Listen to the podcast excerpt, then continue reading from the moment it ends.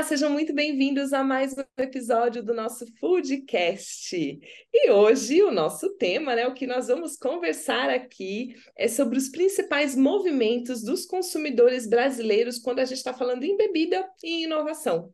E os meus convidados aqui são da Givaldan, que vocês já devem conhecer, mas que daqui a pouco eles vão apresentar um pouquinho mais aqui, com profundidade, com detalhamento, o que, que eles têm feito aí para contribuir com a inovação brasileira no ramo de bebidas. A gente vai conversar então com a Juliana Chiaparini, que é gerente de marketing da Givaldan Brasil, e com o Eduard Fontcoberta. Espero ter falado o nome dele certo, senão depois ele me corrige, que é o líder regional de inovação também da Givaldan. Sejam muito bem-vindos. Bom dia. Juliana, você podia começar então contando aqui para gente, né, um pouco mais sobre essas tendências que a Givaldan tem observado aí recentemente nessas pesquisas de vocês? Claro. É, bom, Kelly, para me apresentar, eu sou responsável, como você comentou, pela área de marketing aqui da Givaldan, de, da parte de taste, né, de sabores e bem-estar. E como a Givaldan é uma empresa super inovadora, né, busca sempre estar tá também inspirando os nossos clientes em relação à inovação e a movimento, nós temos bastante é, é, ferramentas hoje, né, e uma das mais importantes hoje é uma ferramenta que nós chamamos de Flavor Vision, é, que ela é uma ferramenta global é, que avalia tudo o que está acontecendo nos movimentos de consumo no mundo todo. Essa ferramenta ela recebe constantemente atualizações, né? já faz mais ou menos uns 15 anos que nós trabalhamos na Givodan com ela, e esse ano ela recebeu uma atualização, né? porque a, a movimentação tem sido bastante intensa né? nos comportamentos dos consumidores no mundo todo. Então, hoje a gente percebe, é, dentro de Flavor Vision, uma tendência muito forte a busca dos consumidores por alimentação, por alimentação e consumo de uma forma geral focado em saudabilidade. Então, não só alimentos e bebidas, mas também comportamentos e escolhas mais saudáveis. Então, eu posso destacar que esse é um movimento bem forte no mundo e que é um movimento também bastante aterrizado aqui no Brasil. Legal, Juliana, você me deixou mais curiosa ainda para entender um pouquinho mais profundamente aí sobre essa plataforma. Conta para a gente aí mais detalhes para quem não conhece. Dá para acessar? Não dá para acessar? É uma ferramenta de vocês? Dá um detalhe aí para a gente, por favor. Dou.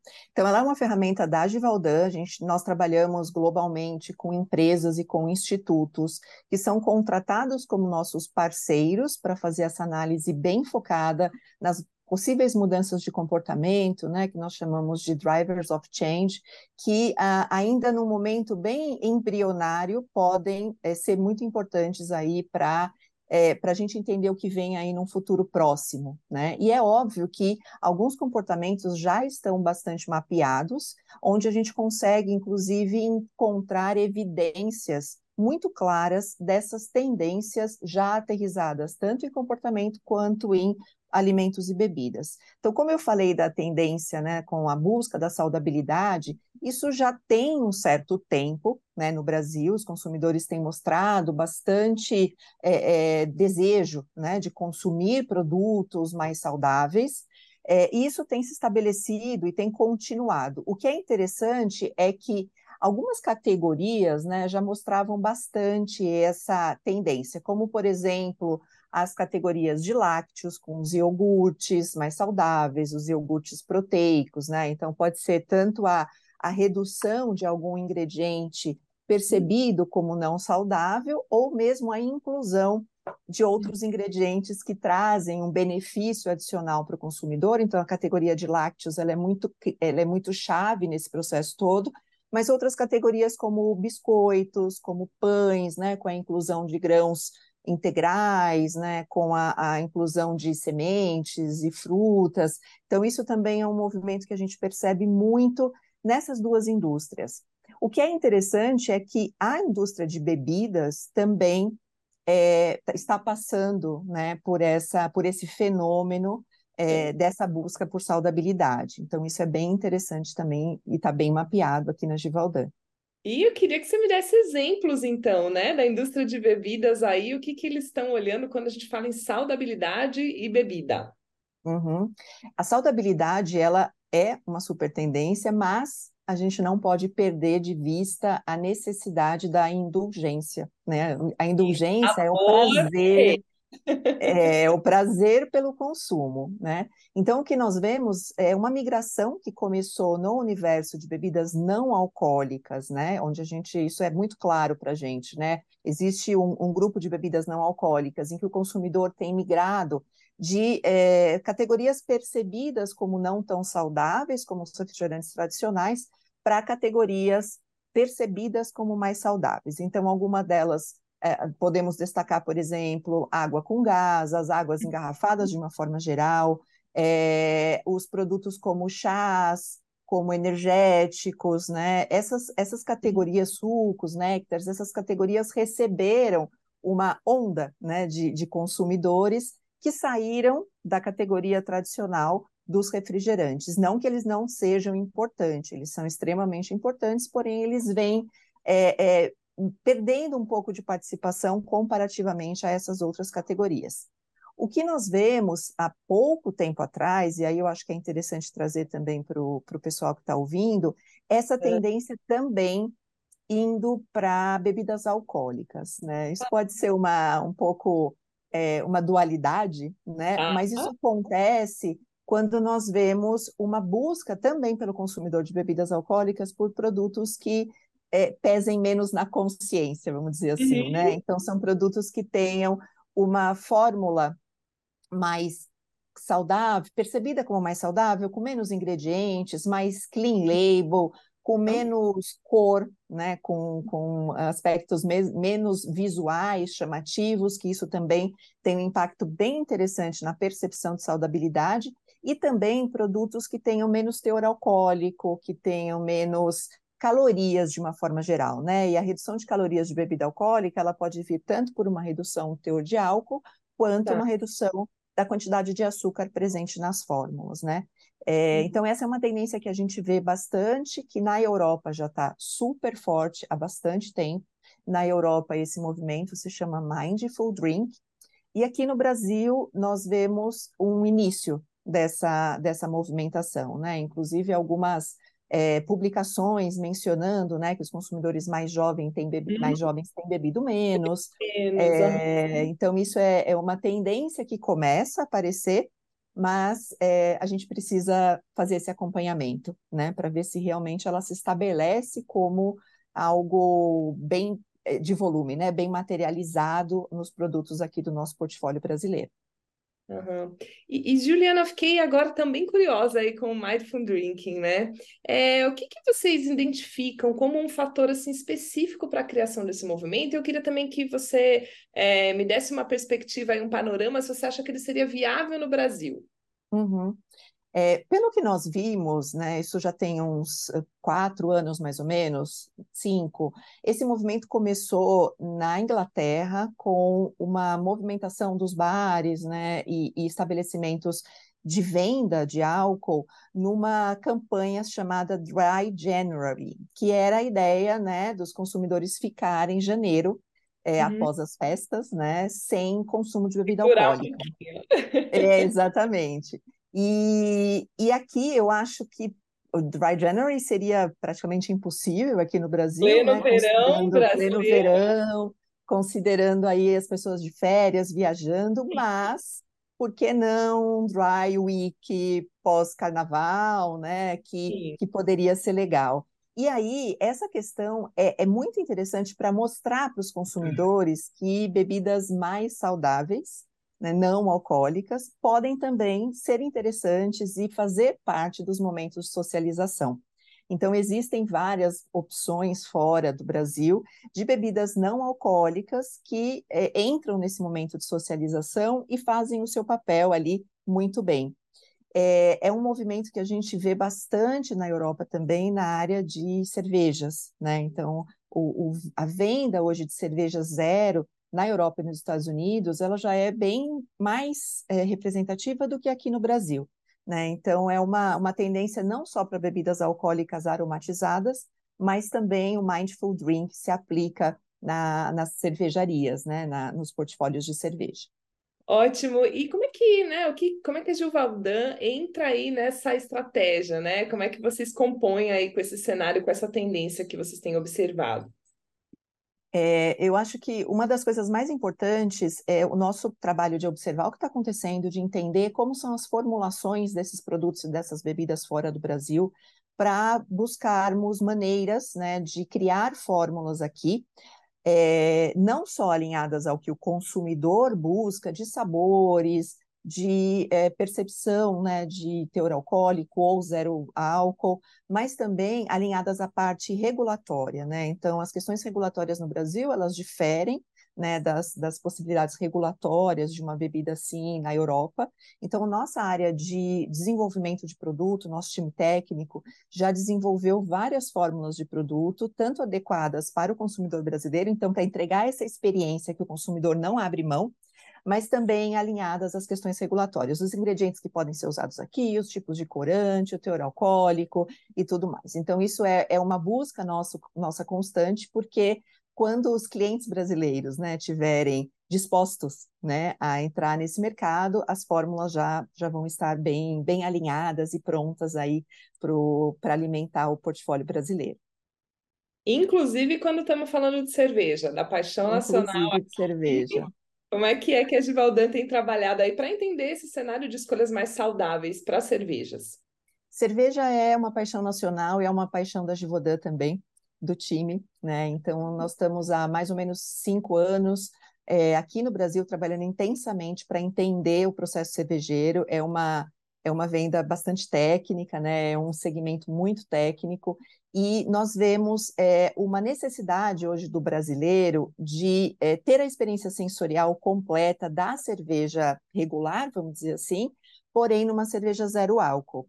Então, hoje, o que nós vemos é que o brasileiro, diferente de alguns anos atrás, onde o brasileiro consumia cerveja zero por uma necessidade, normalmente uma necessidade de saúde, hoje o consumidor já compra e consome cerveja zero por uma opção. Né? Ou porque vai dirigir, ou está dirigindo, ou porque realmente não quer consumir álcool por N razões, né? Só que isso é, é a, a cerveja zero aqui no Brasil, ela precisa entregar a experiência muito similar a uma cerveja regular. Então, esse é um grande desafio da indústria. O processo né, produtivo de uma cerveja zero não é nada fácil. Então, hoje nós temos tecnologias né, para trazer essa perspectiva sensorial, essa entrega sensorial da cerveja zero, bastante similar a uma cerveja regular. Então, seja através de complementações de sabor mesmo, de aroma, seja através de tecnologias que deem a percepção de, de um produto alcoólico numa base não alcoólica. Então, a Givodan está bem avançada né, nesse, nesse processo e nós temos soluções bem interessantes para o mercado. Inclusive, parece que vocês estão aí com uma, né, um espaço de inovação específico para isso. Me conta. É, é, nós achamos aqui que existem existe uma, uma oportunidade muito grande para a indústria de bebidas, né, e bebidas alcoólicas entrar no segmento de bebidas não alcoólicas e as cervejarias também entrar em cerveja zero para inovar realmente no mercado, né, para trazer mais inovação para o nosso consumidor. E, e, por falar em inovação, né, eh, nós estamos aí para lançar, para inaugurar uma área muito interessante de trabalho conjunto, e eu chamo o Edward, se você puder me ajudar, chamar o Edward também, Kelly, para explicar um pouquinho sobre o Tropical Innovation Lab, é, e ele vai passar todas as informações aqui para os nossos ouvintes. Maravilha, Eduardo. É justamente o que eu vou querer saber. O que, que é exatamente esse Tropical Food Innovation Lab? É um centro de inovação? Bom dia, tudo bom, Kelly? Obrigado, Ju. Uh, eu diria que ele é mais do que um centro de inovação. Né? Ele, é uma, ele é um ecossistema que foi pensado, desenhado para que as empresas, uh, os atores do setor uh, de alimentos e bebidas possam co-criar a próxima geração de alimentos e bebidas inovadores no Brasil. Né? Um, centro, um local físico está locado dentro do Itaú, né, que é o berço da ciência e tecnologia de alimentos no Brasil e provavelmente na América Latina. Né? Então, está lá o nosso centro, que vai ser inaugurado agora dia 18 de outubro. Nossa, já? Estamos na véspera da inauguração, então. Sim. Que maravilha! E, e é um centro criado pela Givaldan? Para quem que é esse centro? Quem vão ser os clientes? Como é que vocês estão olhando para isso? E o Tropical é fruto de uma parceria público-privada.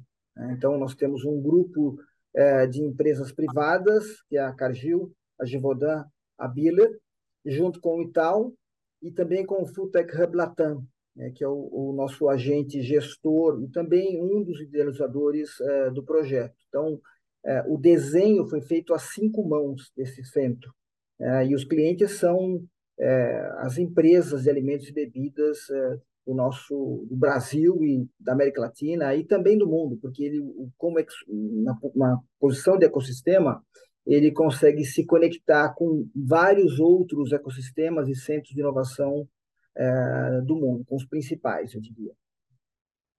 E me conta qual é o objetivo desse, desse centro, onde vocês querem chegar?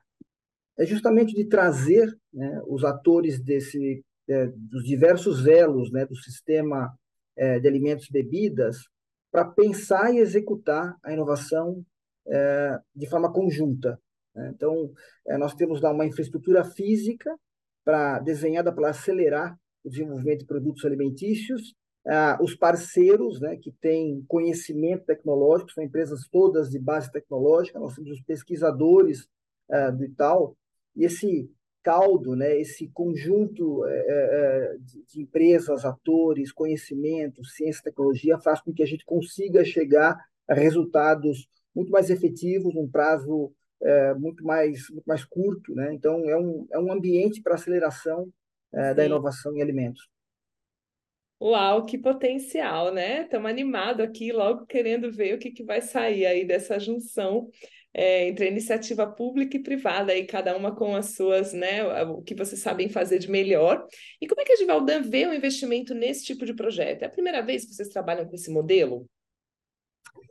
Nós temos outros modelos, né? mas é, cada vez que a gente é, começa um, uma nova iniciativa, a gente vai melhorando o modelo. Né? Então, eu sou meio suspeito para falar, mas talvez esse seja o modelo é, mais inovador em relação aos outros. Nós temos hoje é, no mundo quatro grandes centros de inovação. Um é o Mista Food, que fica em São Francisco, ele também é aberto, hoje tem mais de 30 membros, é, lá no, no, no, coração do Food Tech, né, onde a coisa ferve mesmo.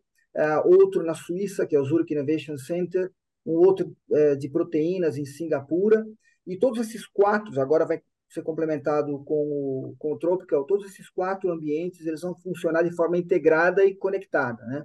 Por que, que o modelo do Tropical ele é talvez é, é, mais inovador? Né? Primeiro que ele foi muito pensado e foi muito discutido com é, os líderes dos outros centros e também com líderes de outros centros é, importantes do mundo, como The Kitchen em Israel, como o pessoal de Wageningen também na Holanda, Uh, e, e, o que nós fizemos foi uh, investir numa área dentro uh, do Itaú, fisicamente dentro do Itaú, onde nós temos recursos e conhecimento disponível para pensar a inovação. Né? Então, ele é um, um modelo que eu não conheço outro igual no mundo. Né? Uhum. E a partir de quando que o Tropical vai estar aberto para receber projetos? A partir do dia 18, né? Então, nós vamos ter a cerimônia de abertura de 18 e a partir daí a gente vai estar é, nós vamos estar totalmente abertos aí para receber é, quem estiver interessado, explicar mais sobre o centro, enfim, encontrar formas de colaboração para inovar em alimentos e bebidas. Maravilha! E quem quiser falar com vocês, qual é o melhor método, entra no site, o que, que vocês me recomendam aqui? Quem está ouvindo esse foodcast diz, nossa, preciso encontrar com o pessoal da Givaldan, tem um projeto aqui. Pode falar com qualquer pessoa da Givodan, pode falar comigo, ou seja, é, é, o, muita gente da Cargill também está tá, tá envolvida. Nós estamos lançando também um, um site, a gente tem. Vai, vai haver muita comunicação né, nas próximas é, é. dias, aí, semanas em torno do, do Tropical e, e nós ficaremos muito felizes em poder responder e atender as pessoas. Ótimo! E eu tive mais uma ideia, Eduardo. Quem quiser falar com vocês é só ir lá no evento também, lá no BHB Festival, que vocês vão estar por lá, certo? Inclusive numa palestra falando sobre inovações em chá, que eu imagino que deva vir desse mesmo estudo, né? porém com esse recorte em chá. Então, convido todos vocês a irem para o evento e também passarem lá no espaço do Givaldan, conversar lá com, a, com o pessoal, com o time, entender aí como é que eles estão fazendo essa inovação. Caso não dê certo de ir, mora longe ou tiver alguma eventualidade aí, a gente com certeza vai noticiar aí sobre esse, esse centro de inovação super importante para o país lá no nosso site e a gente espera vocês. Muito obrigada, Juliana. Foi ótimo conversar obrigada, contigo. Kelly. Obrigada, obrigada a você. Obrigada, Eduardo. Sucesso para você. Kelly. Muito obrigada, Kelly.